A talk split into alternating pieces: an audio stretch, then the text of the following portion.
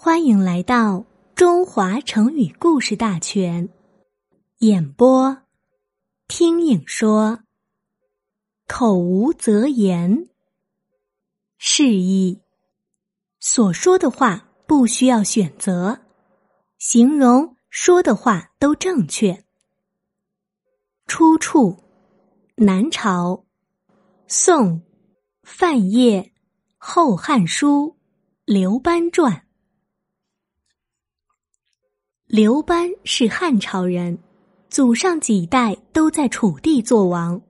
到了父亲这一代呀，因为王莽篡汉，改国号为新，父亲被贬为平民，不久身亡，刘家自此一落千丈。王莽称帝后没多久，被绿林起义军杀死。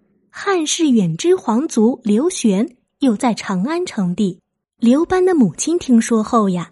就与他的几个兄弟带着刘班去投靠，结果还没走到长安，另一支起义军赤眉军就攻破了长安，把刘玄给绞死了。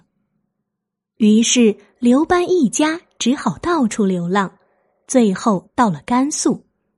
只是在这一路上，不管怎样的辛苦，刘班每天都要刻苦读书。汉光武帝刘秀执政后，刘班从甘肃来到京都洛阳，承袭父爵，做了资丘侯，后又改为祝丘侯、居巢侯等。他曾多次对朝廷的政事提出合理的建议，都被皇上采纳了。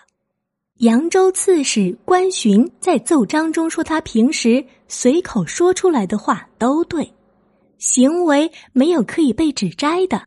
要求汉明帝嘉奖他，于是明帝又任命他为执金吾，负责京城地区的治安。